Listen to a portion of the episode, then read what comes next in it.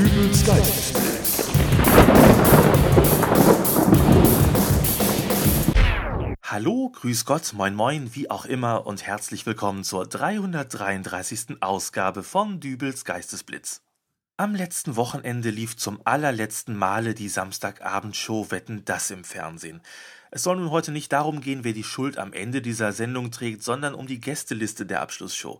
Dort fand sich nämlich unter anderem auch der Name der Sängerin Helene Fischer wieder.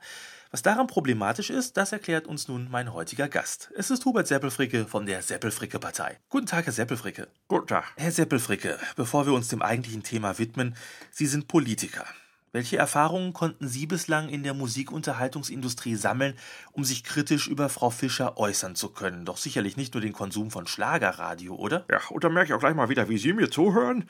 Im letzten Interview habe ich Ihnen doch von meinen präventiven Maßnahmen gegen die Familie Röpperkötter erzählt und nun schon Generationen im Weihnachtsmarkt hier in der Stadt mit ihrem Trompetengetröte beschaut. Und abgesehen davon bin ich auch noch Schirmherr des Charity-Songs Mayonnaise Weiße Weihnachten. Das ist richtig, aber haben Sie denn selbst auch eine musikalische Vorbildung? Das will ich meinen. Ich war in meiner Jugend im Spielmannszug des örtlichen Schützenvereins für das Glockenspiel eingeteilt. Dort habe ich sechs Jahre für Gabriele Riebenacker die Klöppel gereinigt, denn ein schmutziger Klöppel kann keinen sauberen Ton erzeugen. Das ist eine Technik, die heute kaum noch von jemandem beherrscht wird und noch heute denke ich jedes Mal, wenn ich eine Kapelle mit Glockenspiel höre, warum sich da nicht mal jemand um eine ordnungsgemäße Klöppelreinigung kümmert.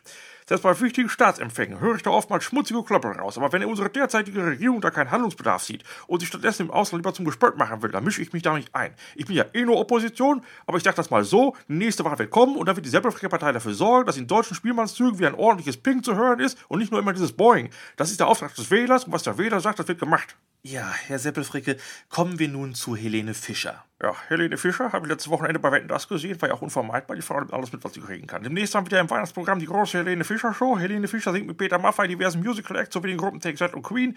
Queen, der Sänger von Queen, Freddie Mercury, ist vor 20 Jahren verstorben. Frau Fischer übernimmt also mittlerweile auch den Gesangspart von Toten. Oder letzten Sommer bei der WM-Siegesfeier der deutschen Nationalelf in Berlin, da sang Helene Fischer auf der Bühne atemlos durch die Nacht. In früheren Zeiten haben die Spieler noch selber gesungen. 1978 mit Uli Jürgens, Buenos Dias, Argentina, 1990 auch mit Uli Jürgens, wir sind schon auf dem Brenner. Und jetzt singt er auch in der nächsten Helene Fischer Show mit Helene Fischer. Helene Fischer ersetzt eine komplette deutsche Nationalmannschaft, das sind elf Spieler plus Trainer und dem Jungen mit der Fußballluftpumpe.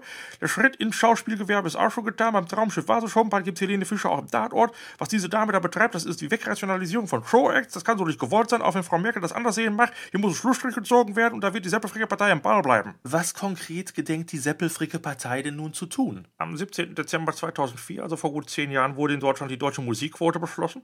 Diese Projekt die deutschen Radiosender mit der Selbstverpflichtung, dass gespielte Musik zu 35% von deutschen Künstlern stammen muss. Ich habe nun ein ähnliches Konzept entwickelt, nachdem jeder Auftritt von Helene Fischer durch die Einbeziehung eines Künstlers oder mehrerer anderer Künstler ausgeglichen werden muss. So hat beispielsweise Helene Fischer logischerweise einen Fischer-Faktor von 100%. Udo Jürgens beispielsweise hat einen Fischer-Faktor von 25%. Das bedeutet, wenn ich Helene Fischer in eine Samstagabendshow einlade, dann muss ich noch viermal Udo Jürgens singen lassen, um das wieder auszugleichen. Viermal? Das wäre dann aber doch ziemlich langweilig, oder? Ich meine, könnte man da nicht einen anderen Künstler, sagen wir mal Robbie Williams? Äh, Moment, ich guck mal in meine Liste. Der, ist bei 50 Prozent, dann wären noch 25 übrig. Vielleicht dann noch Revolverheld oder so? Wir haben 20 Prozent, dann nehmen wir für die restlichen 5 Prozent noch den Gewinner aus der letzten Staffel Deutschland sucht den Superstar, hier den, äh, Puh, äh, war das nicht, ähm, ja, oder, äh, recherchieren Sie das nochmal. Ja, aber davon abgesehen, wird das dann nicht ganz schön teuer?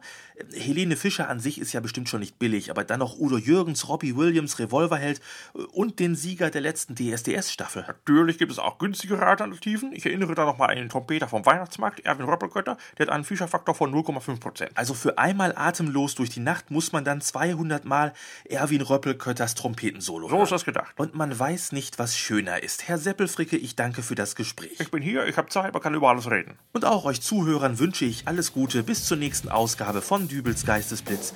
Alles Gute, euer Dübel und tschüss.